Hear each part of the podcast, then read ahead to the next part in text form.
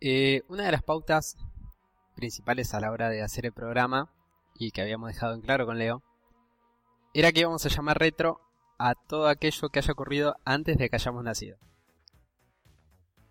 Este es un caso raro porque yo, por ejemplo, no había nacido todavía cuando pasó todo esto de lo que, que vamos a hablar ahora. Tampoco, quiero claro. Pero no lo estamos considerando retro porque fue parte de nuestra infancia. Bienvenidos al Altillo Podcast, episodio número 4. Mi nombre es Javi Masikov y estoy acompañado, como ya nombré recién, del señor Leonardo Bombelli. ¿Cómo andas, Javi? ¿Bien? Todo bien, por suerte ya paró la lluvia. Eh, ya me tomé mi café, así que ya podemos arrancar, estamos más despiertos. Sí, sí. Se puso la 10 Javi, tiene unos pepitos acá, desayuno, to- todo bien. Está, la verdad, Si, eh, si, estamos, si empezamos a grabar a mañana, eh, esto se va a tener que hacer costumbre porque si no está complicado. Eh, ¿Tenemos saluditos? Yo tengo un saludito antes de empezar con Dale. cualquier cosa. Eh, primero a... En realidad son dos. Dale. El primero es a Sergio Suárez, eh, un genio que se pasó ahí, estuvo comentando todo, siempre aparece. Y el segundo es eh, a Ale La Regina y a toda la gente de Aspep que me colgué, pero hace unas semanas en el podcast, en el podcast que ellos hacen, eh, nos estuvieron nombrando, dijeron que habíamos empezado con un proyecto, todo, nombraron ahí un poquito. Eh, se me pasó, me olvidé de darle las gracias. Sí. Eh, unos genios la gente de Aspep. sí, muy pertinentes ambos y, y va de parte de los dos. este, totalmente. Episodio número 4. Episodio número 4. Siguiendo un poco la lógica. Me, me descuelo con algo viste que tenga poco que ver, es mi costumbre. Este, siguiendo un poco la lógica de los cómics, ¿no? de las editoriales. eh, El primer número se vende siempre por ser el primero, ¿no? Por el hype que, que representa por ahí. El segundo aprovecha el envión del primero. El tercer número ya se están enfriando un poco las cosas, necesita eh, que venga un personaje conocido de la casa, como puede ser Batman en DC, Wolverine en Marvel. En el cuarto se complica todo, porque ya no tenés a quién meter. Ahí es donde realmente se demuestra la calidad de un producto, ¿no? Este, bueno, siguiendo con eso, trajimos algo heavy. Eh, sí, trajimos algo que marcó época. Yo estaba pensando cuando cuando te- tenía que preparar esto que, que vamos a hacer ahora.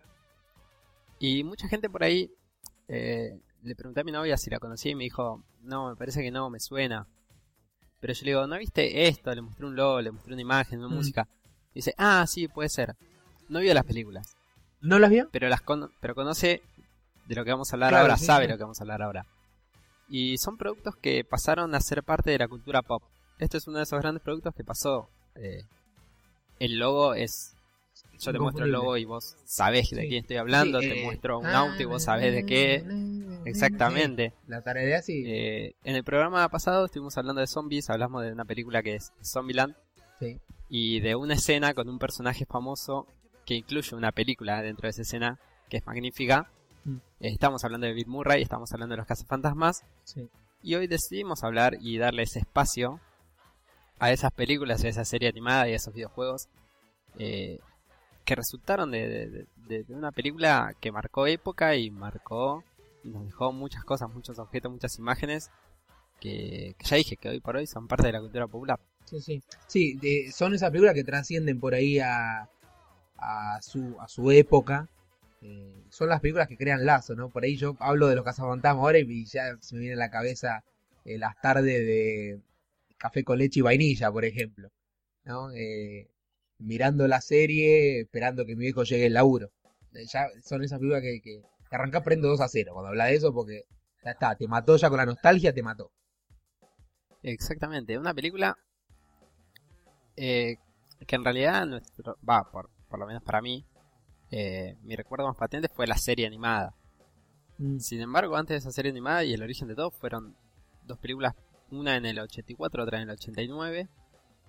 Eh, y por eso, exactamente por eso dijo, yo no había nacido. Yo no, no había nacido ni siquiera cuando se daba la serie animada, yo la vi después. O sea, la serie se cancela en el 91, yo nazco en el 91. Mm. Y, y así todo yo considero que fueron, fueron parte de mi infancia, los cazafantasmas. Eh, empezamos hablando de las películas. Empezamos Dale, hablando primero- de cómo se originó todo. Sí, primero aclaremos que Los Cazafantasmas son eh, una serie del 78, si mal no recuerdo. Este, y que de ahí se, se, se adapta la, la historia para hacer las películas. La Columbia este, toma la historia y, y la adapta para hacer las películas, ¿no? Este, una serie de pocos capítulos. eh, no sé si llegan a 20 capítulos. La original. Y que no tiene nada que ver con la película. Eh, Sí, hay sí, un sí, chimpancé que se llama Tracy, si mal no recuerdo, eh, y los personajes son dos. Este, pero bueno, sí, arrancamos con la película. Dale, me, me colgué. Eh, sí, eh, me había colgado con lo de la serie. Eh, sí, Los Cazafantasmas, los originales sería. Mm. Eh, ni siquiera hacía Columbia, era otra empresa la que las hacía. Había una serie real, se hizo, los- se hizo la serie animada. Sí. Y por eso después hubo problemas también con los nombres y los cazafantasmas dibujitos se, se llamaba The Real Ghostbuster Sí. eh, por este temita. Uno eran de Real Ghostbusters, que son los más conocidos, digamos, lo de los cuatro cazafantasmas, con Pegajoso, con Janine. Y el otro era los auténticos cazafantasmas. Este, ahí estaba el problema con, con una palabrita, viste, que te hace quilombo de derecho. Los cazafantasmas, película de el 84. Exactamente. Una comedia Ujú. Eh, dirigida por Reitman, Ivan Reitman. Iván Reitman, que es uno de mis de los directores por ahí que, que sin saberlo, de- después cuando uno va viendo, este, una de las películas de por ahí de que me gusta de cuando era chico, de las que más me gustan, este, Los Cazafantasmas, Twins, con Schwarzenegger y De Vito, Sí, excelente. sí, eh, no sé, no me acuerdo ahora, otro, no, eh, eh, un policía en el kinder de Schwarzenegger, cuando- También. Junior, Los niños tienen pene y las niñas tienen vagina. Excelente. sí. Evolution. Este, no, la verdad, películas que, que por ahí uno le ha tomado cierto cariño. Eh, película del 84 protagonizada por Bill Murray, Sí, eh, Sigourney Weaver, Sigourney Weaver, Harold Ramis, sí, Rick Morani, eh, Dan Aykroyd ese es el que no me sale el apellido, y Annie Potts. Y, Y Ernie Ernie Hudson, y Ernie que- Hudson que, que, bueno, ya vamos a hablar, Ernie Hudson. Ernie Hudson que entre la 1 y la 2 yo no lo pensé que era otra persona la primera vez que, le, que vi la Por la barbita cantante. eh, me cambiaron el actor, me cambiaron el negro. Sí, sí, tiene una barbita bastante característica en la 1. Este, guion de Dan Aykroyd y Harold Ramis. Eso hay que... Está bueno también aclararlo. Este, ¿Quiénes son los cazafantasmas? ¿En qué qué- qué- ¿De qué habla la película? Los cazafantasmas, bueno. Sinopsis. este, tres parapsicólogos. Este, el doctor de Peter Venkman, que es eh, psicólogo y parapsicólogo. Chanta, carismático. ¿Cómo? Totalmente. Sí, sí. Este, el doctor Egon Spengler, Spengler eh, que no se aclara bien, doctor, en qué es, pero bueno, es el, es el que ese arma los tiene la posta en sí. realidad. O sea, es el que sabe del, el que del tema. sabe. Sí. Y el doctor Ray Stantz, Stans. este, que también es un tipo que, que sabe mucho, pero es más lo teórico. Eh, por ahí lo eh, Egon va más a lo, a lo práctico. Los tres este, tienen un seminario de. Sí, sí, un seminario, una, Sí. una cátedra en, en la universidad este, sobre parapsicología. Y bueno, buscan eh, analizar los fenómenos extrasensoriales y, y bueno, nada. Este, precognición y todas esas cosas. Este, les recortan los fondos y los largan a la calle. ¿no? Entonces, eh, Peter, que es Bill Murray, justamente, no sé si lo dijimos eso. Este, No, Peter Venkman, Bill Murray. Dan Aykroyd eh, hace de Ray Stantz, eh, Y Harold Ramis hace de de Egon y Ernie Hudson hace de Winston, que va a aparecer más tarde en la historia. Este, ellos deciden agarrar y ponerse una pyme de, Sí. de, sí, de cazar fantasmas. Eh, y se encuentran, la, la película arranca ya de a los bifes, arranca con el, con el fantasma en la biblioteca. Sí, con la ¿No? señora de la biblioteca. Sí. Este, entonces dicen, bueno, mira, esto no lo hace nadie, lo podemos hacer nosotros, los convence, pero no tenemos guita, hipoteca la casa. Eh, se ponen, se ponen al microemprendimiento, ¿no? Este, y bueno, van teniendo éxito. Ellos lo que se dan cuenta es que su éxito es porque están apareciendo entidades ectoplasmáticas, así se, la- se las denomina, eh, y que están relacionadas a las apariciones de todos estos, estos fantasmas, que no son cosas que no tienen relación una con otra o al azar, sino que hay algo que los está nucleando. Al mismo tiempo, Eh, su primer cliente es Dana Bartnett, protagonizada por Sigourney Weaver. Eh, que tiene en la casa, en la heladera, Sí. le aparece un, un- no sé cómo denominar, un, un Godzilla, es, es como un, di- como un dinosaurio. Sí, es, sí, es como que abre la puerta y hay como otra dimensión dentro de la heladera y ve unas imágenes raras y Mm. se asusta Sí, y la voz, y la voz que dice Sol, ¿no? Entonces, bueno, va a consultarle a los cazafantasmas. Este, Peter, que es el que la atiende en el momento, se enamora perdidamente de la mina. Va a la casa, dice, no, yo, yo te creo, este, vamos, a- vamos a ir a tu casa, vamos a, investigar. Eh, se la quiere levantar, la mina lo saca cagando. Este, y bueno, hasta ahí es más o menos la, la sinopsis. Lo que ocurre después ya es entrar en terreno eh, de la película, que lo vamos a hacer, ¿eh? Porque Sí, no, la sí, película tiene- totalmente, desde el Lo hablamos. 84. si, si no, no es imposible hablar del tema. Además es una película que, por más que sepa lo que pasa, eh, lo interesante es cómo se va dando y los sí. chistes internos y la disfrutas por más que sepas cómo va a terminar, o sea. Sí, sí, sí no podemos No tiene ninguna vuelta de tuerca rara al final tampoco, o sea, no, no es. No, tal cual. Pasa lo que cual, esperan, todo el mundo espera que pase. Y aparte empezamos diciendo que era algo que estaba arraigado en la cultura pop y no podemos agarrar y decir, bueno, no, y ahora, este, no sé, mira la película. Eh, porque se nos termina el programa acá, básicamente. El programa más corto, llegamos dentro de los 40 por primera vez. Sí, sí. Este, bueno, escepticismo de la ciudad, nadie les da pelota, los empiezan a llamar, la gente se empieza a asustar. Tienen el laburo, se arman el autito, el Ecto 1, que es hermoso, porque la verdad que es una imagen hermosa. Este, imagínate para un niño de los 90, o por lo menos en nuestro caso, ¿no? Sí. Ver ese auto maravilloso auto. con el loguito del fantasma. Además la primera vez que aparece, o sea, es, era un auto que se caía a pedazos, era una Mm. ambulancia vieja, como la que, Sí. como la que agarra Homero en uno de ¿No los. es un coche fúnebre? No, yo creo que es una, es una ambulancia, ambulancia? como la de la de Homero en el capítulo en que el- la una ambulancia era el mismo auto. O sea, básicamente lo único que tenía la alarma arriba. Es una de esas ambulancias viejas. Sí, sí. Eh, muy lindo. Electo 1. Eh, no sé en qué iba. Javi, sacame del- Eh, nada, nada, eh, empiezan. Eh, Dan agarra, los llama. eh, y mientras sucede esto, que en realidad no, no entienden bien qué pasa ahí porque no encuentran ninguna lectura y nada, ellos van teniendo otros trabajos en la ciudad. Y siempre corriendo, digamos. Al principio es como que siempre van Claro. con los con las mochilas eh, protónicas, este, que también son símbolos de los 90. Este, Sí, una las mochila mochilas gigante, corriendo con los, sí, con las pistolas en la mano. Eh, sí, ellos empiezan a tener casos eh, a lo largo de la ciudad. El- Y así como hay gente que cree y que lo llama, hay gente que eh, no cree. Y entre estos, entre esta gente que no cree, hay una persona que se llama Walter Peck, que es un empleado de salubridad, sí. que empieza a dudar de lo que del gobernador, creo que chabón chap- Claro. chapea con eso. Y dice, Yo soy el asistente del gobernador. y él, y él empieza a dudar de lo que está haciendo ahí y él piensa que son farsantes. Entonces va la primera vez y le dice, che, quiero ver lo que tienen abajo, quiero ver cómo funciona esto, dónde guardan estos, estos fantasmas. Y la primera vez se lo cruzan con Beckman y Beckman le dice, no, si vos querés ver qué hay, andá y tráeme una orden. Sí.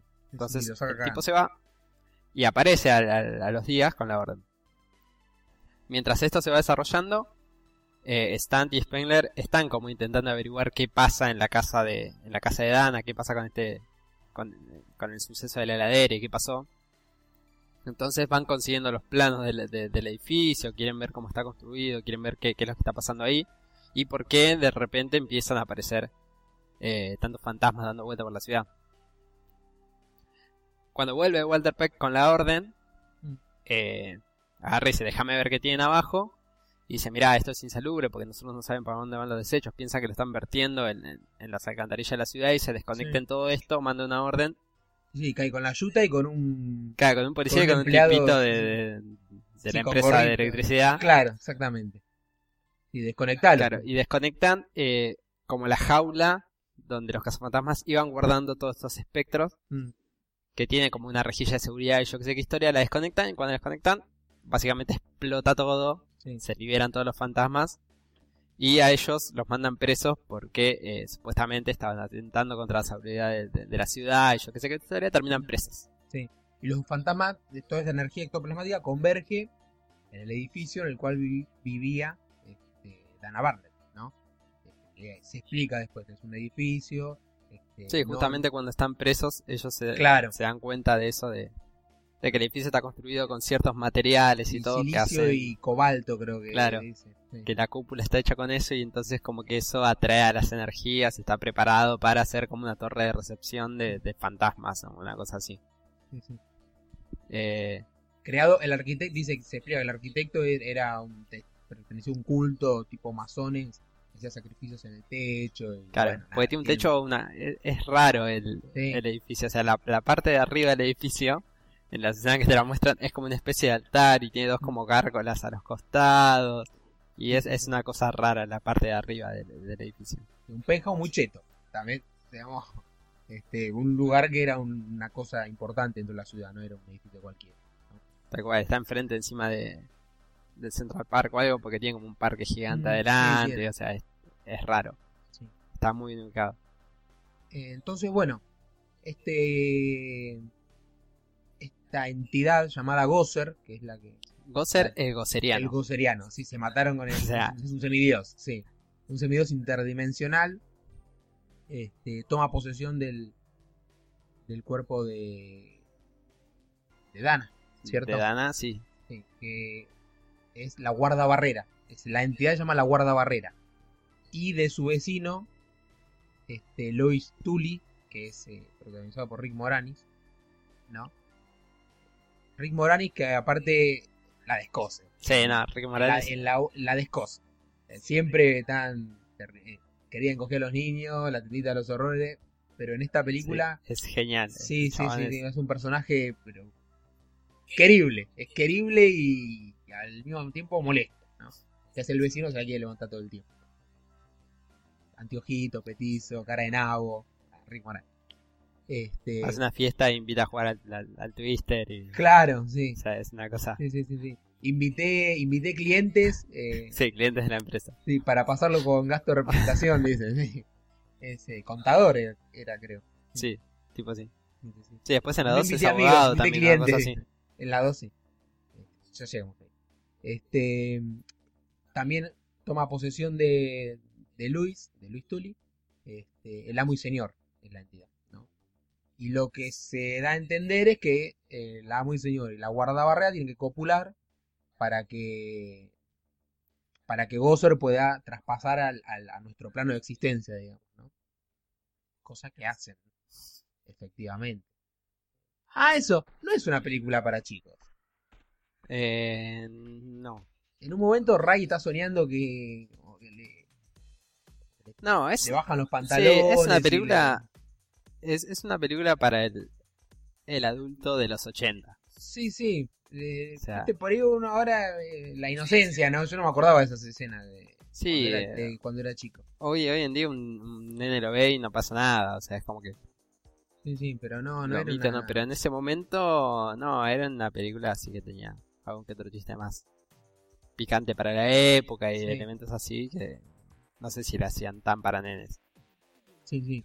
Eh, tenía, tenía, esas partes. Más allá de que era apto a todo público, pero, o sea, no mostraban nada, no pasaba nada. Pero te hacían chistes que por ahí un, un pibe no, no los entendía o cosas que... Oh, de hecho, cuando aparece Gosser, dice que, es, que es un hombre o una mujer. Dice, él puede hacer lo que quiera. ¿no? Como Sí. nada. Una bajadita de línea. Él puede hacer lo que quiera. ¿no? ¿Qué estaba diciendo? Que si es hombre o mujer no importa. Esto era, era una entidad poderosa igual. Sí. Eso es lo que... Bueno, yo no entendía así. pero- Eh, me fui de nuevo.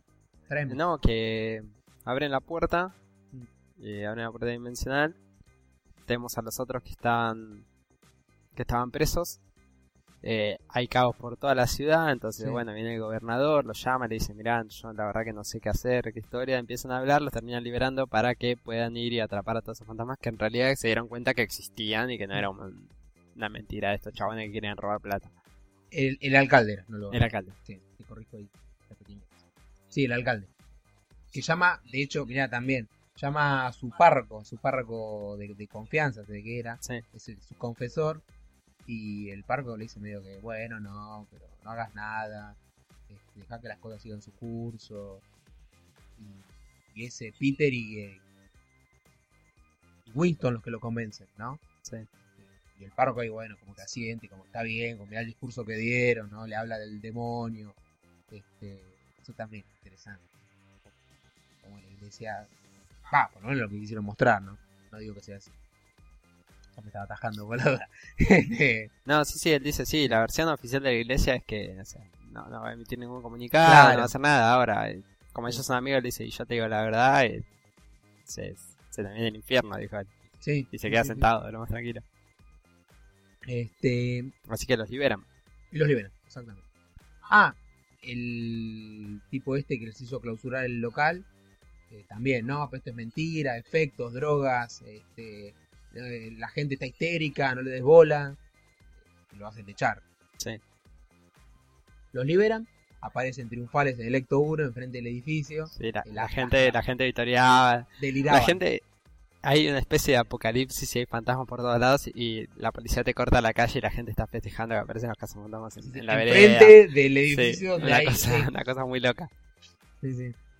También Sí. cuando llegan al edificio que se rompe todo el piso y la gente se queda ahí y cuando vuelven sal porque la calle del edificio cuando llegan los cazafantasmas eh, se rompe y medio que se hunde y el se Ecto desmorona. 1 queda como hundido ahí abajo y los cazafantasmas salen como de esas ruinas y cuando sale la gente se había quedado ahí y vuelve a festejar y, o sea Sí, una sí, cosa sí, muy muy- rara muy de eso. Muy de esas. De, de ese tiempo. Ahí en ese sentido. Este, bueno, entran al edificio. Se tienen que caminar los 20 pisos por escalera. Llegan arriba. Y Gosser transforma a, a Dana y a Luis en. son como, como perros. Sí son sí, perros Perros medios ¿no? infernales. Sí, que son esas gárgolas que estaban arriba en, en el edificio Mm. Era una gárgola de piedra. Que después son perros que bajan. Cada uno toma posesión de una de, de- de las dos personas. Y cuando copulan se vuelven a transformar en perros. Y se vuelven a poner como guardianes en, Claro. en la puerta dimensional. Bueno, y este es el momento épico. El momento en el que no es la pueden. mejor parte de toda la no película. le pueden eh, no le pueden ganar no a este porque los esquiva este lo- lo- los, rayos de ellos atraviesan los rayos protónicos atraviesan el- la, la figura de, de Gosser entonces ah eso no lo aclaramos no podían cruzar los rayos ellos cuando disparaban un fantasma No. Sí, había una explicación medio rara de que Sí. si ellos cruzaban los rayos, los- la fuerza platónica iba a ser inversa y se iba a formar una explosión media rara y iban Sí. a terminar muriendo todos. iban a, desma- a desmaterializar el, el plano de existencia este eran mochilas nucleares lo que tenían en la espalda Sí. eran ten- tenían energía nuclear Este, bueno entonces Egon dice hay una solución hay que cruzar los rayos ahí todos dijimos ¿qué, qué hacemos ahora? ¿Viste? no pero a vos te parece mucho riesgo y pero ¿y si no lo hacemos se va a hacer no sé va a gobernar el mundo cruzan los rayos y hacen explotar la el portal Sí. ¿no? Este, ¿no dijimos lo del hombre malvavisco? No, eso pasa justo antes. Bueno, Porque eso- cuando Gosser agarra y. Cuando aparece Gosser y esquiva un, un poco los rayos y todo. Ellos dicen. O sea. Estaban los cuatro ahí intentando pelear. Y, y esta voz gigante que aparece les dice. Que ellos pueden elegir la forma Mm. en la que el destructor va a aparecer en, en la Tierra. Sí, Eh, les da elección a ellos. sí.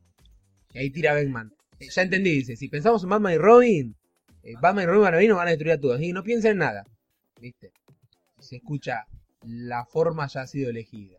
Todos hacen los boludos, medio que yo no elegí nada. Vos, Winston, no, tengo la mente en blanco. Egon, no, yo no. Y Rey, calladito, se va yendo para atrás. Y empiezan a escuchar los, los pasos, ¿no? De pasos gigantes. ¿En qué pensaste? En un hombre malvavisco. Tremenda. de muñequita de marshmallow. Tremenda, tremenda parte. Y aparece vestido de marinero. Escena mítica. Personaje mítico que ha aparecido poco. Porque la verdad que tiene un. Sí. Y se, se ha, se ha convertido por ahí en un. En un personaje, ya te digo. Este, reconocido solamente con la imagen.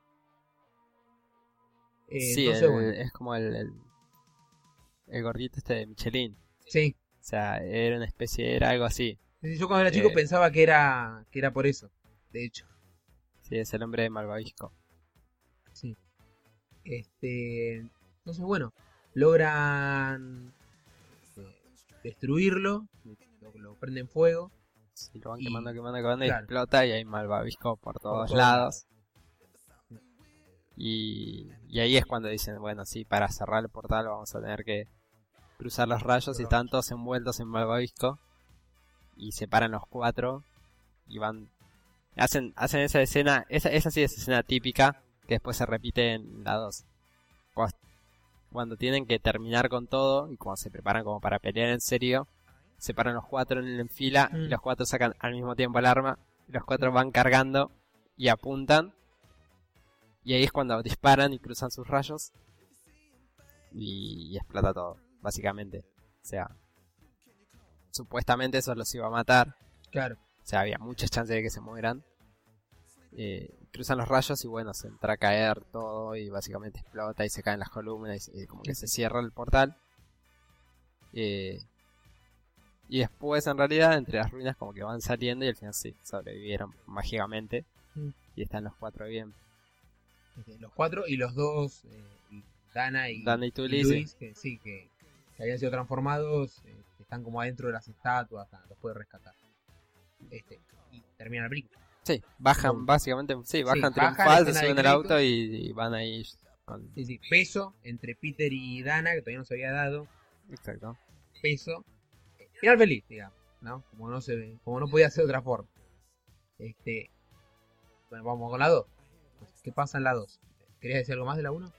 Eh, no, no, básicamente es eso en realidad, o sea, es una historia bastante simple, no, no es nada... Sí, no, no, no, no, no es algo complicado. O sea, lo bueno, lo bueno de la película no está en, en wow, en la historia, en el final, en la vuelta. O sea, no pasa nada, es una película más. Sí, sí. Sí, una película que en, la, que en su época rompió la taquilla. Este, muy, muy buena recaudación, muy buena aceptación. Y, sí- y bueno, eh, sí, era una película también, te- tenía fantasmas, tenía efectos especiales. Sí, Eh, buena, hoy lo ves y hoy lo ves y decís, bueno, pero en ese momento eran muy buenos efectos especiales. eh, Sí, sea, estaba, estaba muy bien hecha, en- sí, en ese sentido estaba muy bien hecha. sí, sí. Y además estaba lleno de chistes, o sea, en todo momento. Es una película que está bien, habla de fantasmas y tiene un dios que viene a destruir la tierra y todo. Pero en ningún momento vos la sentís como como otra cosa que no es una comedia. O sea, te, deja bien marcada todo el tiempo que es una comedia. Eh, escena donde aparece fantasma, en sea que tiene un remate o algo chistoso, o siempre te está marcando todo el tiempo, que es una, tiene todos esos eh, esas vueltas. De hecho, los encuentros con los fantasmas son, Tal cual, sí, son sí, sí, no. cómicos. O sea, son fantasmas que supuestamente dan como miedo, pero está hecho de una forma que a vos eh, te da risa toda la situación, como Sí, se van dando. Eh, Ellos se asustan, eh, como que se enfrentan a un fantasma, pero cada vez que aparece un fantasma se asustan. tal cual, la, primera vez que se, el acting. eh, cuando se encuentran con el de la biblioteca también. Mm. Se encuentran, con el- o sea, se encontraron por primera vez con un fantasma y onda se esconden y dicen, ¿qué hacemos? Y bueno, y lo mandan a, A Rey. lo mandan a Rey eh, a que le diga que- a que hable con él para ver si lo podía hacer razonar. Y si como no funcionó, van todos corriendo e intentan asustar al fantasma. Mm. Y el fantasma termina asustando a ellos, bueno, termina corriendo. Y ahí empieza. Este, bueno, llegamos a la 2 entonces. La 2, ¿qué pasó? Cinco años después de la 1, nos enteramos que por todos los destrozos ocasionados en la ciudad le echan la culpa a los cazafantasmas, justamente, ¿no? Este, la ciudad no les paga un peso de lo que a ellos, había- porque ellos era un laburo esto. Ellos les pasan el presupuesto y ah, sí, sí, te lo vamos a pagar, nunca se lo pagan. Y todas las acciones civiles y de derecho de, de los monumentos, se dice, protectores de los monumentos históricos de la ciudad, les hacen juicio, entonces no tienen un mango, no tienen laburo, están separados el, el equipo, ya no, no labura más de Casa Fantasma. Vemos la escena más triste que, que es eh, Electo 1, todo roto, largando humo por humo espeso, este, nafta barata. Este, los cazafantasmas, bueno, se bajan Rey y, y Winston. Y dice, ¿qué piso? El segundo piso. Entran. eh, ¿Cómo es la situación? Dice, y hay varios. Le dice la mujer, ¿no? De, Sí. Que vivía ahí. ¿De qué tamaño? Un metro y medio. Ah, la puta madre. Bueno, entran un montón de nenes. Y ahí nos damos cuenta que animan fiestas infantiles. Vestidos los cazafantasmas con, la, con las Con la mochilas el todo. sí. Los pies no le dan pelota encima, los insulta, puta es unos fracasos. Nada, tristeza. Este, eh, Peter Beckman, eh, con un programa que no ve nadie, eh, de parapsicología. El mundo. El mundo eh, psíquico. Sí, el mundo sí. Eso sí. Este, se lo muestra, ¿no? Conduciendo el programa, justo con un invitado que predice que el año se iba a acabar. La noche de, de Año Nuevo, justamente. eh, el año no, no. Eh, el mundo se iba a acabar Sí. la noche de Año Nuevo, ¿no? Iba a venir el apocalipsis. Pero se, se, se da a entender que son todos unos chantas, que, que nada, ¿no? son todos unos frikis. Este, y Egon, que es el que sigue más en el, en el tema, hace un experimento de psico, eh, psicomagnetismo, si mal no recuerdo. Sí. Este, cómo influían las, las emociones en el ambiente físico. Entonces, bueno, tenía nada, experimento heavy. Y justamente la, la- el villano de esta película eh, jugó un poco también con eso. Sí, Con el tema de las emociones, la- la- las malas vibras y las buenas vibras y cómo influenciaba eso. O sea, justo la película empieza con él investigando eso y de eso se va a tratar la película. sí, sí, sí. Eh, la primera escena igual es eh, Dana con su hijo, ¿no? Se la muestra con, con un bebé en un cochecito y el cochecito empieza a, a andar solo. Sí. Y este se manda por el medio de la calle, entonces ella va a, a, pedirle ayuda a Egon justamente por esto, porque era una presencia extraña ¿no? en su vida. Este, se nos dice que se separó de Peter, que estuvieron un tiempo juntos, se separaron, que ya se casó, tuvo un hijo, pero el matrimonio fracasó, así que está soltera con, Oscar. ¿No? Peter se nos da a entender que sigue enamorado de, Dana. Ella le va a pedir ayuda a Egon, que le dice no le cuentes por favor a Peter porque se pone medio denso, que pum que pan. Este, Egon y Ray le cuentan, Egon le pide ayuda a Ray, Ray le cuenta a, a Peter, entonces se juntan de nuevo los Rey que tiene, tiene una tienda como de, de ocultismo, Ah, de y otras ocultismo, cosas. Tiene sí. así como... Sí, sí, sí. Tiene esa, ti- tiene esa típica tienda que aparece en, en cualquier serie donde haya una tienda de ocultismo que está la escalera como para Mm. abajo y la puerta, bueno, Sí, Tiene de esos oscuro, locales. todo oscuro, sí, sí, sí. Este, sábados hasta la medianoche, sí. te quedaba abierto. Porque Fíjate, te hacía falta De vender. lunes a viernes hasta las 8 y sábados a la medianoche. Hay que, hay que parar la olla, maestro.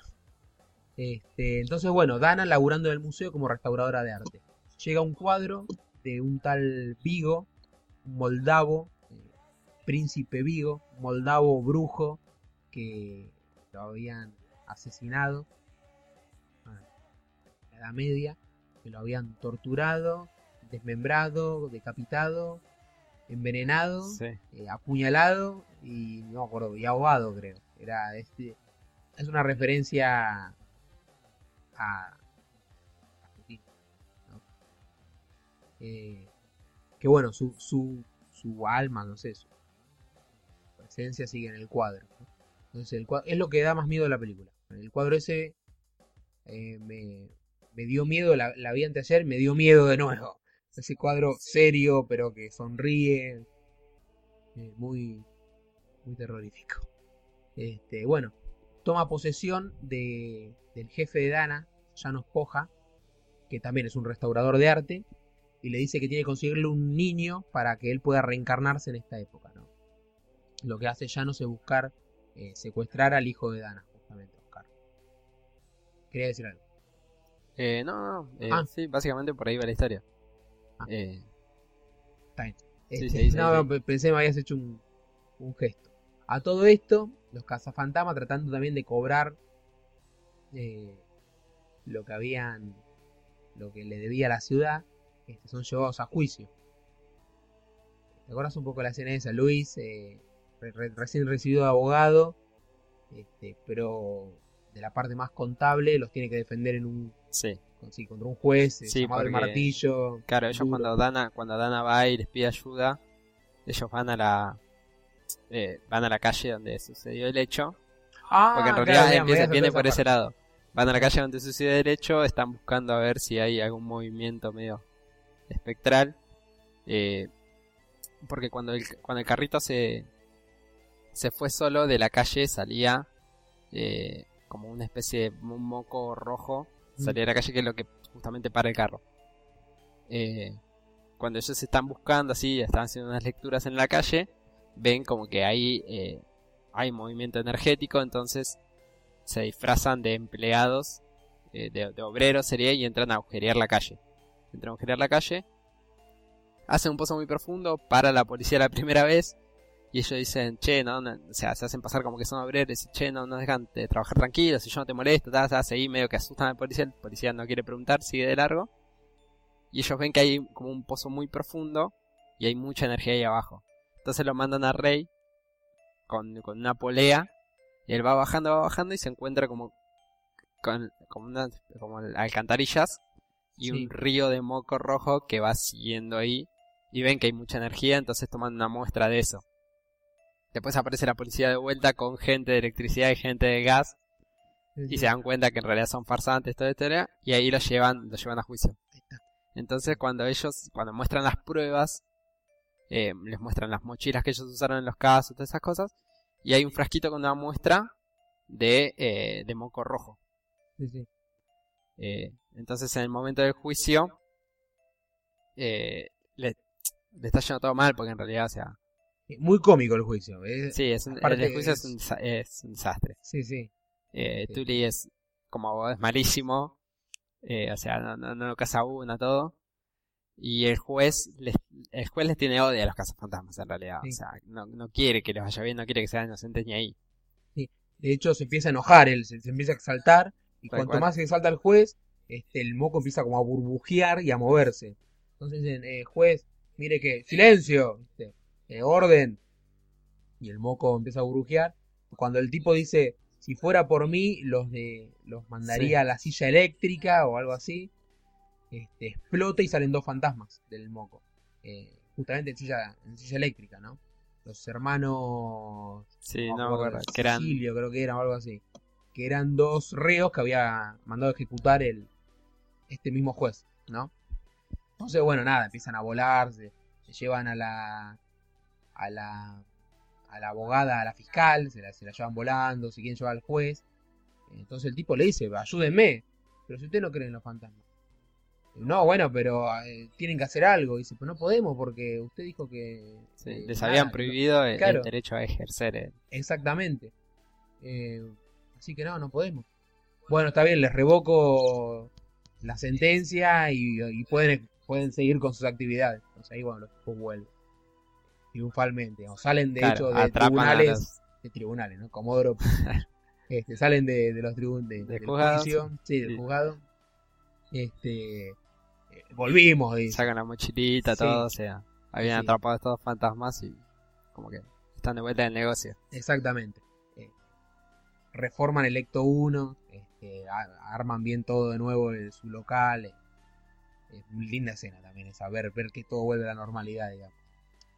Este, bueno, cuestión que investigando el caso se dan cuenta que, otra vez, no es casualidad, la, la película sigue la misma fórmula que la 1. Sí. Este, vos me, me decías fuera del aire, ¿no? Que fuera del aire. Fuera de nada. Un rato. Sí, que básicamente, o sea, los pasos que se suceden en la, en la 2 son exactamente iguales a los que va pasando en la 1. Sí, sí. Sí, Eh. No es casualidad, vamos a hablar con el alcalde, el alcalde los toma de locos Sí. y los manda a un neuropsiquiátrico. No, lo- eh, no, el alcalde no, el asistente del alcalde, que es un sorete. Sí, Este, que vendría a ser el tipo de salubridad de la 1. Bueno, Claro. acá es, es Exactamente, el asistente que en realidad tampoco los quiere y piensa que son un desastre.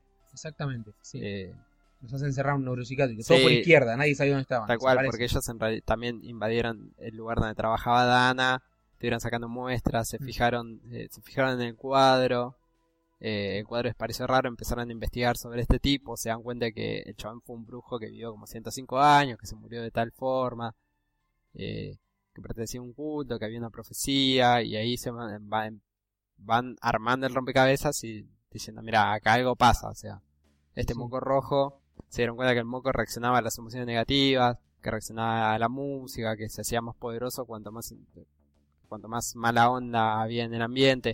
Estaban en Nueva York, o sea, dicen, mira, estamos en Nueva York, la gente acá está acostumbrada a vivir así como de mal humor entre entre el tránsito, entre la gente que hay para acá, entre la contaminación, entre todo este movimiento. Es un lugar propicio para que toda la mala energía eh, fluya y este chabón se pueda alimentar de eso.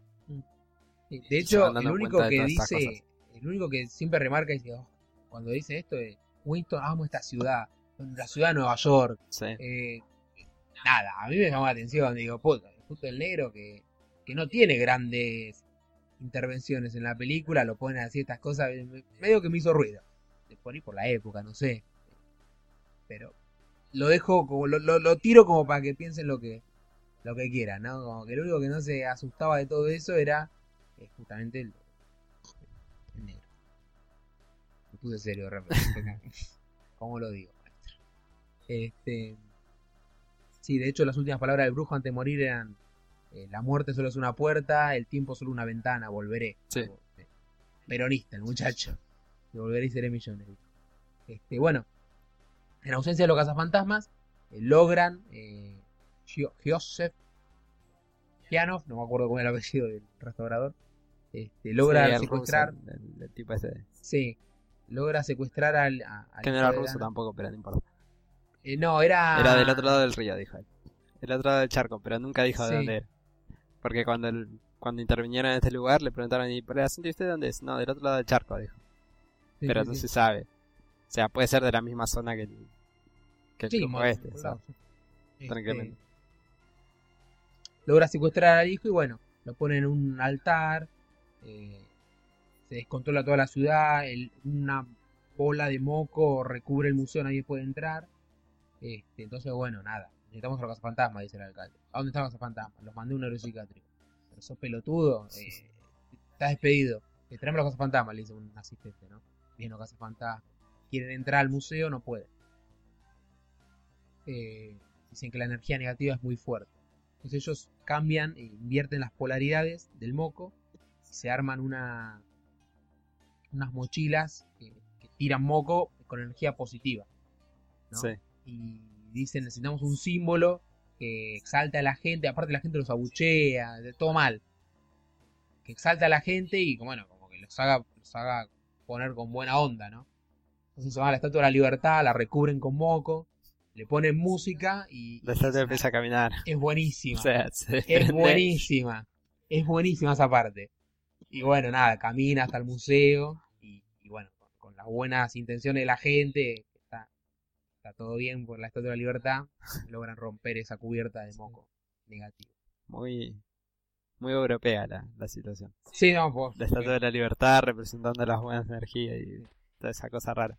Una frase que, que es buenísima también de Peter diciéndole a Rey, te hace pensar, ¿no? Cuando la están viendo, ¿en qué? ¿Estará desnuda bajo la túnica? Son francesas, es. Este, pinta el cuerpo entero un poco lo que es lo que es el personaje de Peter, ¿no? Este, bueno, nada, confrontación, eso no hay mucho más para decir. Actualizar ahora.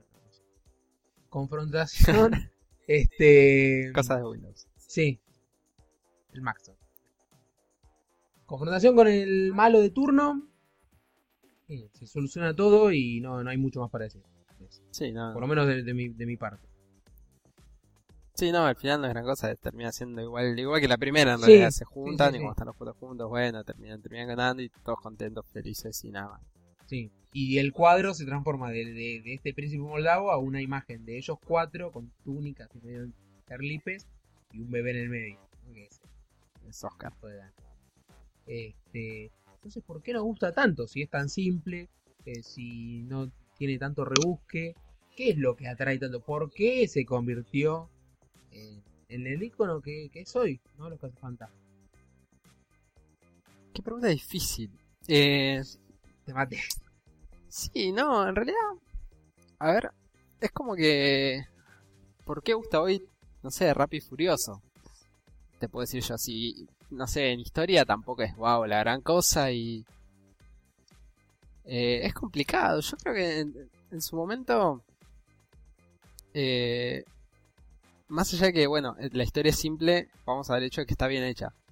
Eh, que tenía efectos especiales que para la época estaban muy bien hechos. Eh, que tenía buenos actores. O sea, venía una producción con buenos actores. eh, y con una historia simple. Pero como, como es una comedia, o sea, no... No está jug- O sea, vos no vas a ver una comedia por decir, ah, porque quiero ver una historia profunda o algo, por lo general. Claro, vos decís que se es más benevolente por ir con una comedia que con un drama o con una historia bélica, ponele. Y el objetivo de la comedia es. Es más diversión que otra cosa. puede tener, o sea, hay comedias que tienen una historia muy profunda y que vos la vas, vas la ves y decís, mira, me reí todo, pero si te pones a analizar, eh, hay cosas para analizar y hay temas y hay como una historia que te da a pensar a futuro, ¿no? De trasfondo. Entonces vos salís y decís, sí, estuvo re divertida todo, che, pero posta, mira que estas cosas pasan y da lugar por ahí a una charla más compleja. Los cazafantasmas no eran eso, o sea, es lo, a lo que yo voy, es una película que en todo momento te recalca que es una comedia. Y cuando las cosas se ponen más turbias, siempre hay algún detalle o algún guiño o algo que resalta y que te hace acordarte, che, mira que es una comedia Mm. y que vuelve a ser ruedo. Eh, Sí. La música es, es genial, Sí, Ray en- Parker Jr., el tema sí. marchoso ese. Bueno, pero el resto de los temas que no son ese, tienen, tienen esa misma eh, esa misma onda, ¿entendés? O sea, es una película como que todo el tiempo está muy para arriba, muy alegre, muy... Y... Y que dejó muchos guiños y muchas imágenes y todo que, que trascienden. eh, que trascendieron esa película, justamente. Sí, sí. Y además tuvo un... O sea, como pegó tan bien en el momento del estreno y todo. Ahí nomás, ahí al toque agarraron y sacaron la serie animada y yo creo que ese es el fuerte de los casos. El fuerte de Sí. los cazafantasmas es la serie animada. Sí, o sea, pues, la aparte- película te cuenta una historia X, o sea, bastante cuadrada dentro de todo, que está lleno de guiños, está lleno de chistes y a uno le gusta por eso. Pero yo creo que después donde duró más la eh, la fiebre de los cazafantasmas sería es con la serie animada. Sí. Sí, con la serie y con la línea de juguete que sacó Kenner, También. este, que son juguetes míticos. ¿Los- ¿Tuviste alguno de esos? No. Yo tenía, mirá, yo tenía la colección, maestro. Tenía a Winston, a Egon, que es mi cazafantasma favorito, a Peter, a Rey, tenía a Pegajoso, tenía al hombre malvavisco Por ejemplo, Pegajoso. y una momia, no me acuerdo qué era. Hoy uno, o sea, uno de los grandes iconos de los cazafantasmas Sí. es justamente Pegajoso y Sí. Pegajoso en las películas nada, aparece No, no, no, dos no. segundos, es un fantasma más, un cuatro de copa y nada más. Eh, Sí. el personaje de Winston en las películas también es otro cuatro de copa que aparece porque había que tener un negro en el grupo. Sí, Y no mucho más. De las- hecho, es el que no, no entiende nada. De hecho, la, en, en la entrevista de laburo, Janine, que, que era mi amor de la infancia, este, le, le dice, como creen en fenómenos paranormales, Sí. posesión infernal, que pum, que pan. O sea, mientras me paguen. Sí, yo creo mientras cualquier me cosa. paguen voy a creer lo que quieran, le dice el tipo. eh, nada. Necesitaba laburo, un obrero.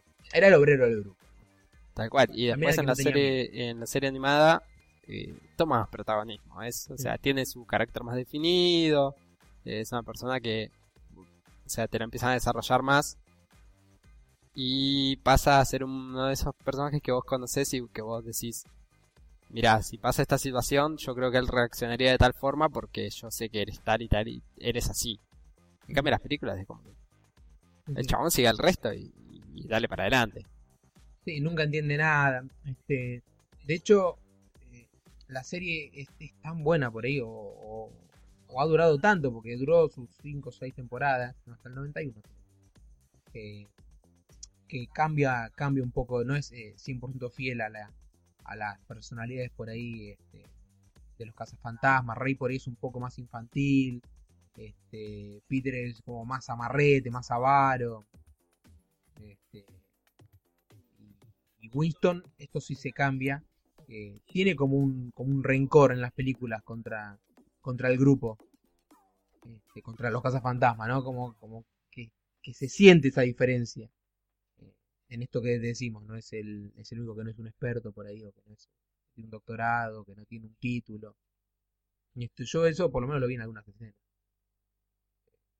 Sé si flashé mucho. Sí, no, yo me quedé con que Peter es un personaje que me cae muy mal. ¿Por Eh, qué?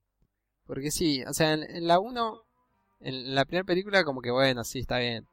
Ese chabón al que por ahí no le importan tanto los fantasmas, sino eh, hacer plata y levantar Sí. minas.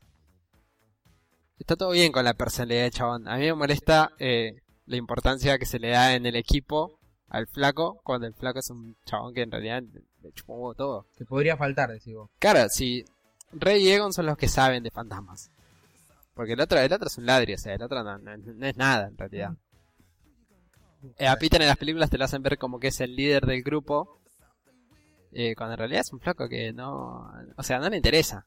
Y en la 2 directamente ya está, el chabón ya pe- pegó cuando tenía que pegar y ya robó con eso y ahora está en otra. Y el flaco ni siquiera le interesa, o sea, estar en el equipo. Y los otros como que le dan mucha importancia a él. O sea, lo van a buscar todo el tiempo cuando están en la cena. Mm. Que Sí. dice, che, vamos a ver qué hay abajo. Eh, Bueno, es un poco el que fundó los Cazafantasmas. sí, no, sí, pero es como que ya en, en la 2 como que no, no, lo- no lo necesitan a él. ¿Entendés? ¿Vos decís? Sí, o sea, O sea, vos decís que si hubiera sido otro actor, este... No, no si hubiera sido otro actor, pero por ahí en, en- Bueno, en pero la el 2, peso- siendo los Cazafantasmas 3, Sí, eh, como que ellos tres tienen la necesidad todo el tiempo de buscarlo a él para ir a pero- trabajar y el flaco como que no, no le interesa. Y en realidad, para la funcionalidad de los Cazafantasmas, sí. Peter tranquilamente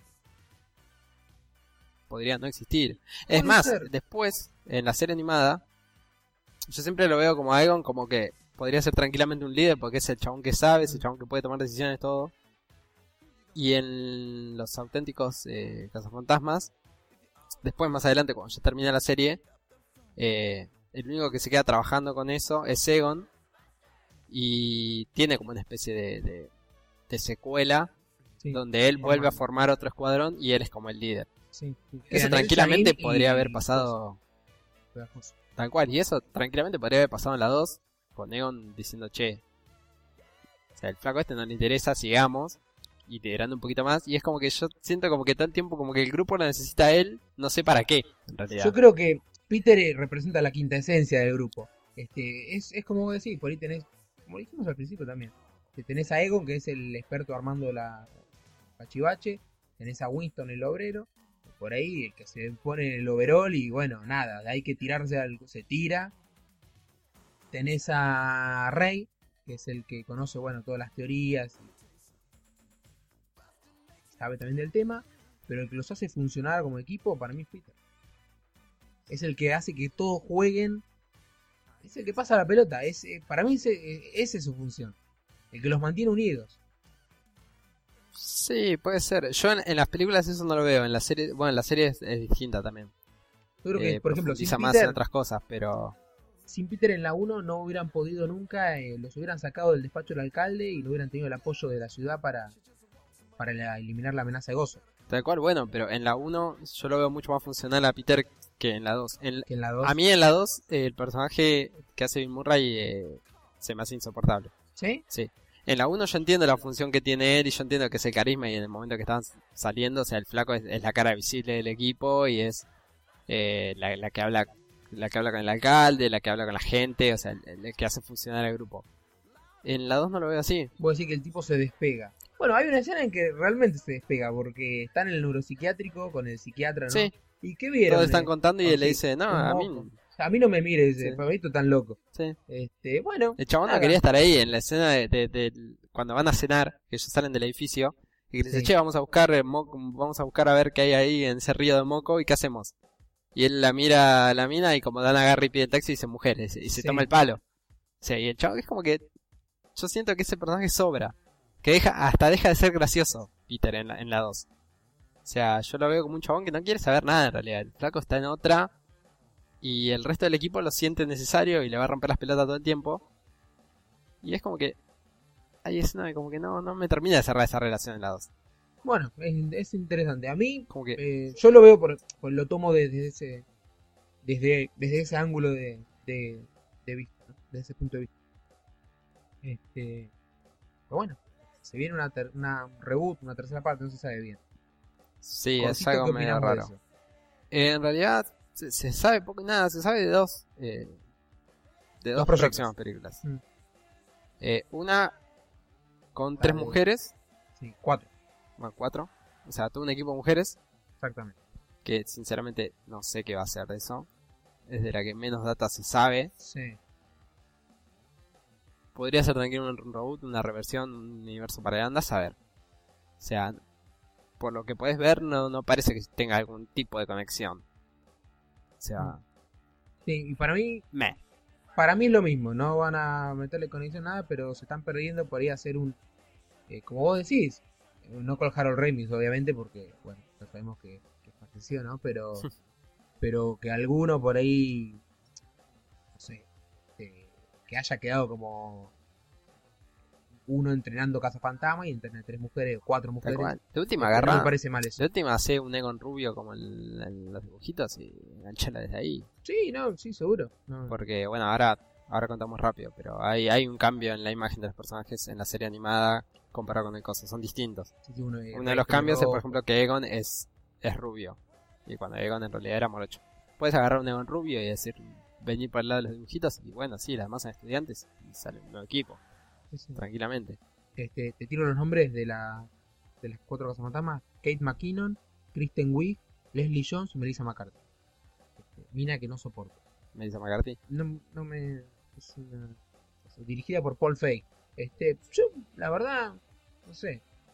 Eh, Dan Aykroyd y, y- e Ivan Reitman van a estar como productores. Así que eso te da por ir una, una seguridad de que van a tener una guía Claro, adecuada o copada. ¿no? Este, que no, no se van a tirar con cualquiera. Lo que sí la quieren hacer es un poco más terrorífica, según escucho. Este, y bueno, y dijiste que había dos proyectos. El otro dirigido por los hermanos rusos. Sí, Con- ya te le pongo fichas. Sí, a mí Channing Tatum me encanta. Este, me, me gusta el chavo, no sé, me, me gusta me, me gusta los personajes que hace, me gusta me gusta él. Me gusta él en el sentido actoral. Cara, No sé, sí. Aclaramos por las dudas. Ya me estuvieron cagando a pedo. Sí, Este, sí es un actor ra Es, Sí, ¿quiénes serían raro. nosotros, digo, no? Tenemos un cast. A ver, ¿a quién, a quién me casteas vos? Yo te digo los cazafantasmas. complicado. Dame, Sí, dame dos minutos. Dale. Eh, pasa que ya lo vimos. A mí la dupla de. de- Bill Murray no quiere volver. Eso, No, lo- Bill Murray, lo sí, sí, ya en la 2 ya le chupó un huevo todo. O sea, como que nada. Complicado, boludo. eh, bueno, te tiro los míos para no hacer un momento Sí, silencio incómodo. Este, bueno, Channing Tatum, Ben Stiller, eh, Woody Harrelson y Steve Carell. Sin negros. No me mires con esa cara. No, tiene que haber un negro, boludo. ¿Qué? Bueno, ¿querés un negro? Yo, a- Cuba Woody Jr. El Vos primero decís. que se me vino a la mente. ¿Qué querés que te diga? a mí se me están cruzando todos los nombres. Yo, Steve. Yo para mí es o Steve Carrell. Michael B. Jordan, el que hace la antorcha humana en... Ahí está. Sí. Jovencito. eh, me gusta, me gusta ese. Bueno, sacame a Steve Carrell y poneme a... Porque Steve Carrell y, y Ben Stiller es como que. Sí, ¿no? Se van a pisar mucho. Sí, o uno o el otro. Se van a pisar mucho. Sí. Sí, sí. Y si no, Y necesitamos un negro, así que. y si no, sacame a Ben Stiller y ponele que Ben Stiller no pueda porque está haciendo los Poker 4 y poneme a Will Ferrell. ponele. Y exageramos. Sí, exageramos todo. Es bueno. Es bueno.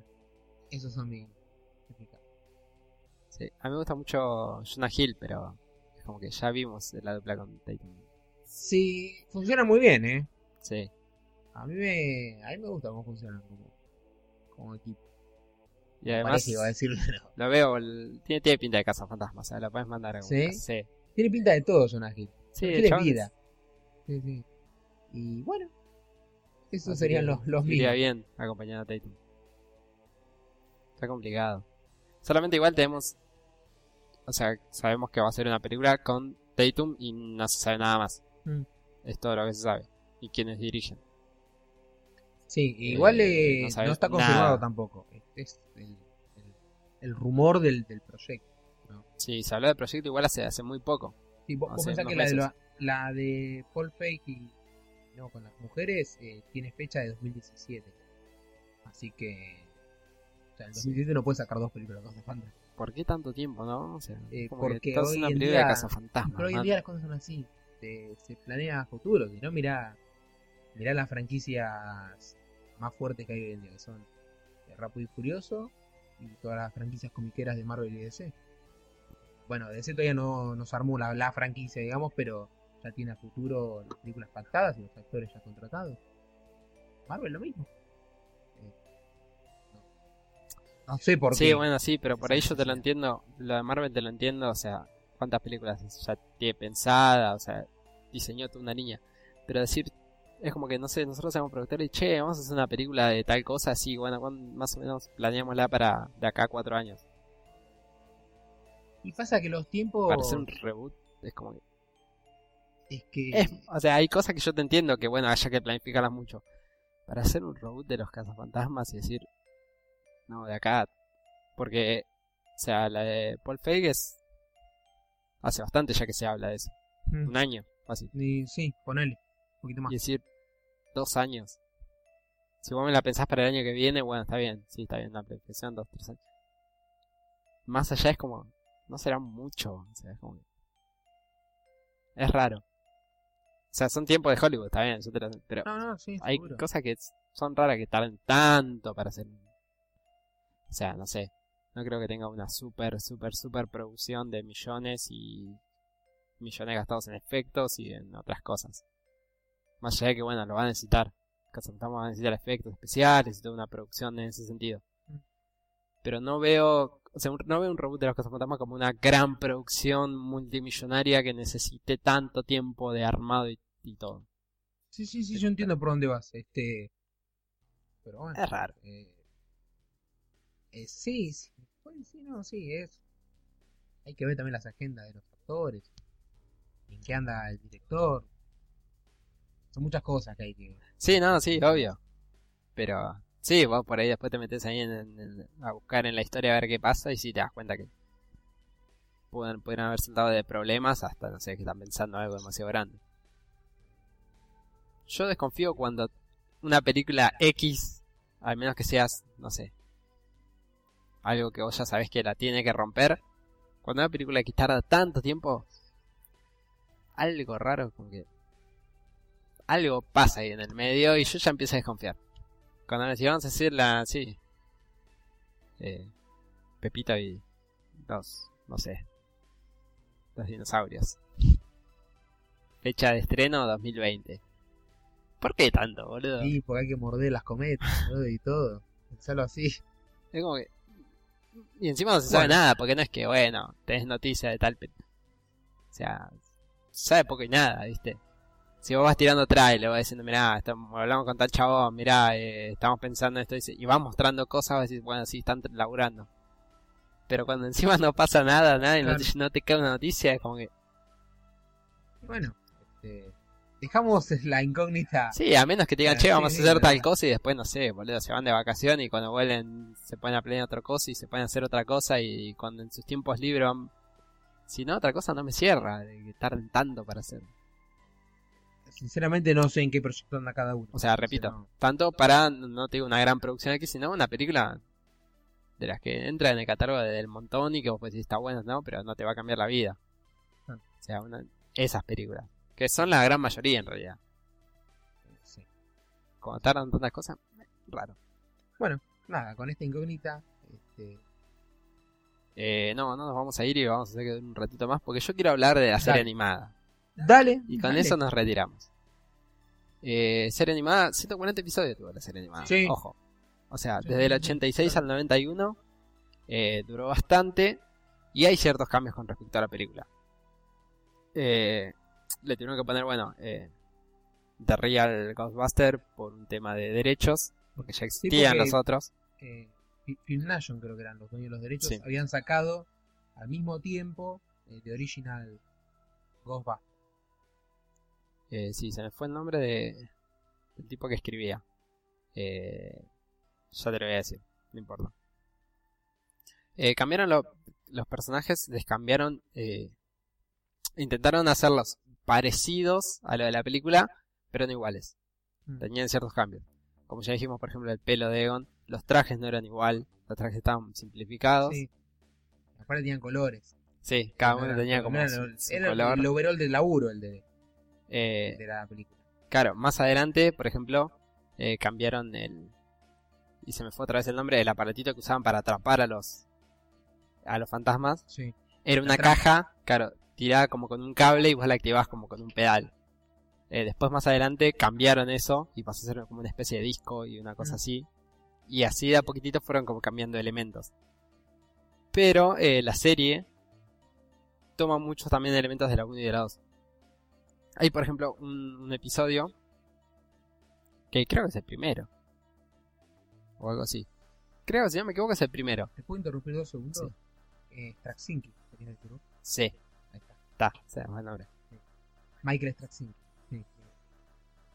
Nada, guionista de cómics, eh, escribió Superman, Spider-Man, Spider-Man de Romita.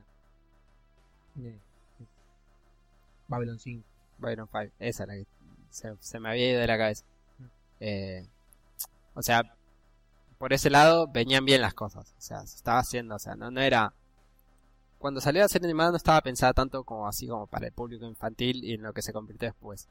O sea, era una serie sobre fantasmas, cada, cada uno de los personajes tenía su personalidad, estaba como bastante desarrollado, pasaban cosas interesantes y hacía que sea como para el público en general, o sea, todos la podían disfrutar a diferentes niveles, por ahí el chico lo disfrutaba con, porque eran dibujitos con lo que iba pasando y por ahí la persona más grande lo disfrutaba desde otro lado, o sea, estaba bien pensada, era una serie que cuando salió estaba muy bien.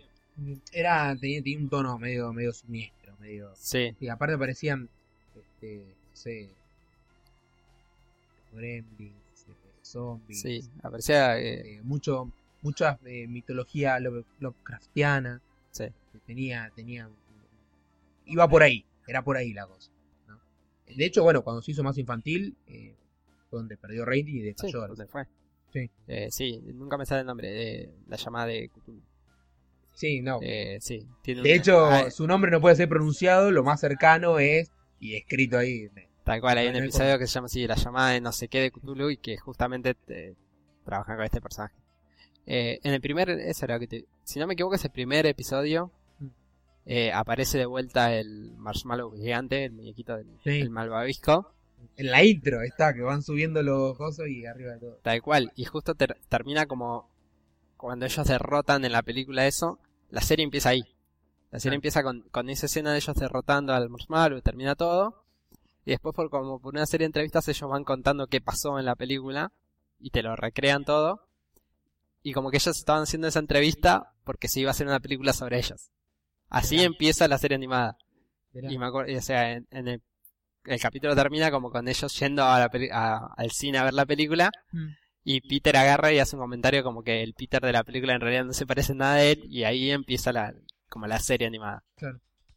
Eh, y sí, tienen, tienen personajes. Eh, Walter Peck, el, el tipo este de salubridad, vuelve a aparecer.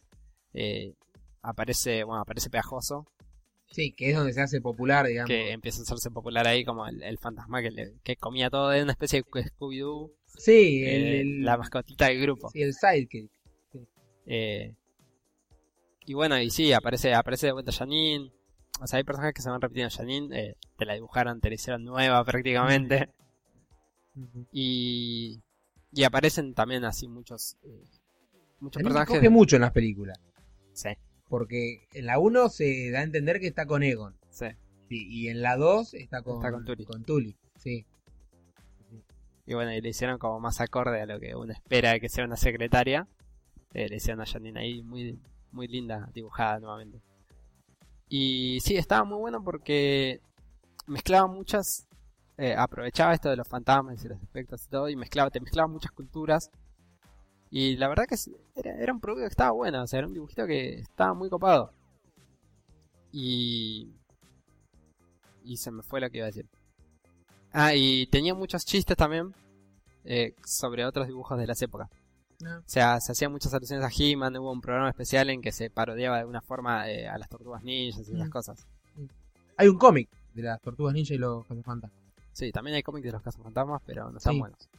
Eh, Now Comics creo que era la... Sí, la mayoría está basada igual en, en las... O sea, son copias de la película y versión cómic que en realidad no... Como que no gana mucho y no pierde mucho tampoco. es como- No, Eh. pero han- se han armado esos cruces. eh, yo he leído un cruce con los expedientes X. Expedientes X. Este, eh, da para eso también el- el- la mitología de los cazafantasmas. Y como que paralelo a esto, cuando empezó la serie, al tiempito que sacó la serie, salió como una serie alternativa en donde Pegajoso era el protagonista y ese sí era para un público más infantil y entre la gente infantil pegó mucha onda, Y las aventuras de Pegajoso. Tal cual. Eh, llega un momento que eh, Straczynski se va y cuando Straczynski se va, la serie se cae a pique. Eh, los, caza los de Real Ghostbusters se empezó a llamar Pegajoso y los cazafantasmas. Mm. Pegajoso como que empezó a, tener más popularidad y la serie se fue haciendo como cada vez más infantil, más infantil. hasta que ya no era lo mismo. O sea, lo- los personajes eran como mucho más cuadrados en ese sentido. O sea, los personajes tenían como una función muy, eh, muy particular en, en la serie. Eh, Rey era como... Era el tipo que se encargaba de la parte mecánica de las cosas. O sea, era el chabón que siempre que arreglaba el auto, que arreglaba las máquinas y que trabajaba muy a la par de Egon, pero Egon hacía toda la parte como lógica. O sea, él hacía todos los planos y el otro lo, lo llevaba a la mecánica y armaba todas las armas y todo. Winston era, era el, el hombre de armas, era el chabón que, que siempre iba, eh, o sea, claro, el, el flaco que no tenía problemas en ensuciarse las manos, que él siempre estaba preparado para la acción. Y Ray era más como el comic release, o sea, el chabón que hacía los chistes y todo. Pero pero se iban como adentrando en la personalidad de cada uno, o sea, te iban mostrando qué sentían los flacos cuando iban a trabajar, o sea, las relaciones entre ellos. Había todo un desarrollo que cuando apareció Pegajoso y se adueñó del programa, se cayó todo. Y los personajes pasaron a ser como muy cuadraditos y todo, y estaba todo centrado más en la- las historias de cómo robaba comida Pegajoso. Y ahí se fue todo el... O sea, se fue todo a pique, Al la gente lo dejó tacho. de ver. Y la terminaron cancelando en realidad la serie, no es que terminó porque "Uh, vamos a terminar acá. O sea, la terminaron cancelando porque iba Sí, sí, de una sí. forma muy chota.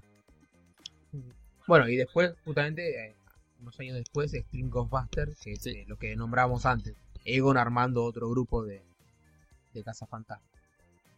Sí, sí, porque supuestamente Cazafantasmas al extremo eh, empieza con, con una ciudad eh, de Nueva York totalmente limpia de, de fantasmas. O sea, los cazafantasmas habían hecho tan bien su laburo que ya no habíamos fantasmas en la ciudad. Entonces como que cada uno se va a hacer su vida y el único que queda como trabajando en fenómenos paranormales es justamente Egon. Entonces pasan unos años, pasan unos años. Ya son más grandes, ya están todos en cualquiera, o sea, no tienen ganas de volver. Y Egon entra, se entra a dar cuenta de que empieza a haber sucesos paranormales aislados en la ciudad y como que hay que empezar a combatirlos ahora antes de que se propaguen más. Claro. Pero ninguno de los socios quería volver, o sea, ya estaba todos con su vida hecha, fue un momento que pasaron. Entonces Egon se queda solo. Y como él en su clase tenía unos alumnos que les iba bien y que les interesaba lo paranormal, se arma como un nuevo, un nuevo team y él es como el líder del team. Eh, está bueno, hay un capítulo por ejemplo que se reúnen todos los viejos, porque hay entidades muy poderosas, entonces guardia, como que caro, como que vuelve el, el antiguo equipo y todo, y está copada, o sea, es una serie que está buena y además rescata un poco de, de lo que era la primera serie animada de los cazafantasmas, Sí, o sea, eh, en ese sentido está, bastante buena, sí, sí, sí, y además no es muy larga. Eh, así que nada, está, está muy bueno y es donde más por ahí vas a disfrutar a los cazafantasmas realmente. Las películas son como la introducción. En las películas vos ves esto y si te gusta esto lo vas a ver mucho más profundo y mucho mejor en la serie animada. O sea, serie animada que por ahí uno dice, "Uh, son dibujitos, son viejos, es como más para nenes. Y no es tan para nenes, es como... Pensar Sí, eso es como, como... dijimos de la película, este, eso lo, lo traslada muy bien, Tal digamos. cual, o sea, es, está siempre eh, tocada por la comedia, entonces hace que por ahí parezca un poco más liviano, pero tiene cosas que se hace- la hacen muy disfrutable, tienen eh, pequeños guiños y pequeñas cosas que van profundizando y que hacen que le puedas encontrar una vuelta de tuerca por ahí más ahí, que en definitiva es lo que te hace seguir viendo dibujitos, no, si no, para tirar chistes ver, hay salvando cosas las mejores. distancias, ¿no? Es que podemos hacer un paralelismo con los Simpsons, digamos. Los Simpsons, por lo menos en las primeras temporadas, no es una serie para chicos, abiertamente para chicos. Pero bueno, uno es chico, la ve, se caga de risa. Tal cual. Cuando sos grande, haces una relectura. Esto es, eh, salvando la distancia, repito, es más o menos lo mismo. Sí, tal cual. O sea, en ese sentido es, es bastante parecido. Eh, así que nada, recomendamos los casos fantasmas. Seguro. Eh, recomendamos que pongan, antes de escuchar esto, igual seguramente va a estar de fondo, la música de los, de los casos fantasmas. Entran a Si color. no te motiva esa Hay música, un juego tomate el pulso en, te uno, en uno de los Jazz Dance, no me acuerdo en cuál, está el tema de los ¿Está cazafantasmas para velar, sí. Sí, sí, ya, ya, lo, ya lo voy a poner a ver cuál es para que se lo puedan bajar y bailar en sus casas. Eh, está muy bueno. Juegos hay varios, lo que no me acuerdo el de Sega, que tiene un nivel en la oscuridad que era una hija putés, que nunca lo pude pasar. Sí, hay Este, juegos que salieron estaba- en la época, o sea, Sí. eso sí, es verdad. Por ahí el... Esos juegos están buenos, pero bueno, son, son duros, son retro, o sea, que- acordate que vas a jugar un juego de 8 bits o de 16 bits jugando eso. Así nuevo, nuevo, hay uno que salió para Play 3, que se llama Los Cazafantasmas el videojuego. Sí. Que está muy bien hecho. Y creo que para Xbox también. Eh, sí, salió para 360, Play 3. Yo me acuerdo que lo jugué en, en la 360 y lo jugué en la versión de PSP, que la versión de PSP es un port del juego de Play 2. Mm. O sea, es el mismo juego, pero bueno, salvando la diferencia gráfica. Sí. Eh, el de PSP está bueno para jugarlo en PSP, porque si lo juegas en Play 2 es como que es bastante choto el juego. Pero sí, en PlayStation 3 y 360 está, se llama The Ghostbuster eh, a Video Game. Y vos, la historia sigue como cuando termina la segunda película, es ya a continuación. Te lo engancha con eso. Y vos sos como el quinto. El quinto cazafantasmas, sos el chabón nuevo, entonces como que va- vas acompañando a los personajes. Eh, tiene todas las voces originales, las tiene todas. Ah, o bueno, sea, son los actores haciendo las voces. eso supo. Y está, está muy bien hecho, o sea, si te gusta la película y todo, vas a disfrutar el juego y... O sea, no, no es un juego que se agarra de una película y te, lo, te hace cualquier cosa, como suele pasar. Es un juego que si a vos te gustan los cazafantasmas, venís a ver la película, venís medio así como eh, con ganas de jugar algo de ese, de ese estilo, está bastante bueno. Tiene mecánicas como de shooter, pero no termina de ser un shooter en realidad porque vos controlas esa especie de rayo y tiene toda esa mecánica de atrapar cosas y todo. Eh, pero eh, está copado, tiene gráficamente está, está bien. Eh, se hace disfrutable, no, no se te hace duro, no se hace que envejeció mal, es del 2008, 2009 el juego, no, no es muy viejo tampoco. Pero eh, está, está copado, o sea, Sí, bueno, no es la gran poco- cosa, pero si te gusta el estilo lo vas a, lo vas a disfrutar. juego que- Seguro, seguro. Y continúa la tradición esta que dijimos, que la fuerza de lo que no está tanto en las películas, sino en lo que, lo que generó después, ¿no? Entonces, bueno. Tal cual, también sí. es- y también está, buena lleno, hora, está, está lleno de chistes y está todo con- y está lleno de, guiños hacia las películas, entonces igual las viste, o sea, es como que son cosas que te sacan una sonrisa y está, bastante copada. Bueno, este, como para cerrar, mi cazafantasma favorito es Egon. Porque cuando era chico usaba anteojos, todavía los uso. Y era como siempre una figura así fuerte, eh, liderando con anteojos. Era como, mira, se puede. este, mira, se puede. Eh, y porque aparte, bueno, no sé, era el más inteligente, era el más científico. Javi, ¿me decís cuál era el tuyo? Más, favorito y por qué? Raymond. Porque Raymond era... Raymond tenía un poquito de todos en realidad. O sea, el chabón era como el punto medio entre Peter y Egon. O sea, sabía, vos le, le hablabas de cosas, sabía, se interesaba todo, pero tenía algo como... Tenía como una inocencia que hacía que sea un personaje muy querible. O sea, el, el tipo... Egon venía con un experimento y todo y vos lo veías como se emocionaba y todo. Y era como un nene jugando Claro. con- en, en la 2 cuando se pone a jugar con el moco y todo y vos la ves y te tenía como esa inocencia que la hacía muy querible. A mí, la verdad que Raymond era como el, el preferido. O sea, Bueno, este, no acordamos, pero bueno, bueno, pues sí, sí, entendemos por, qué nos gustaba cada uno. Este, vamos por finalizar el episodio entonces. vamos por finalizar el episodio. Eh, es un buen momento para que vuelvan a ver Casas Fantasmas. Sí, gran momento, gran momento. Eh, para que se hagan una chocolatada con vainillas. sí, ideal. Por ejemplo, hoy está Ideal. lloviendo. Agarren una de esas tardes que llueve y que no pueden salir de su casa y que no tienen nada mejor que hacer. Pongan una chocolatada con vainillas. Pónganse a ver eh, los cazafantasmas. Y van a volver a su niñez y la van a pasar muy bien. sí, la verdad que son momentos que seguro, te agarran la nostalgia y que, seguro, hacen que la disfrutes de vuelta. Sí, yo sí, por ejemplo, hacía mucho que no las veía, eh, las había visto, creo que la última era como 10 años. Fácil. Y la verdad que me llevó una grata sorpresa, ¿eh? como... ah, La mirá. música, a ver de vuelta. no me acordaba porque me había gustado 1, tanto. Sí. eh, Y son cosas sí, que decís, sí, sí, sí. Sí, chabón, sí. Es como volver a ver Dragon Ball, ponele. O sea, vos te empiezan a remover cosas, te acordás de cosas que no te acordabas antes. Y, y la pasás bien.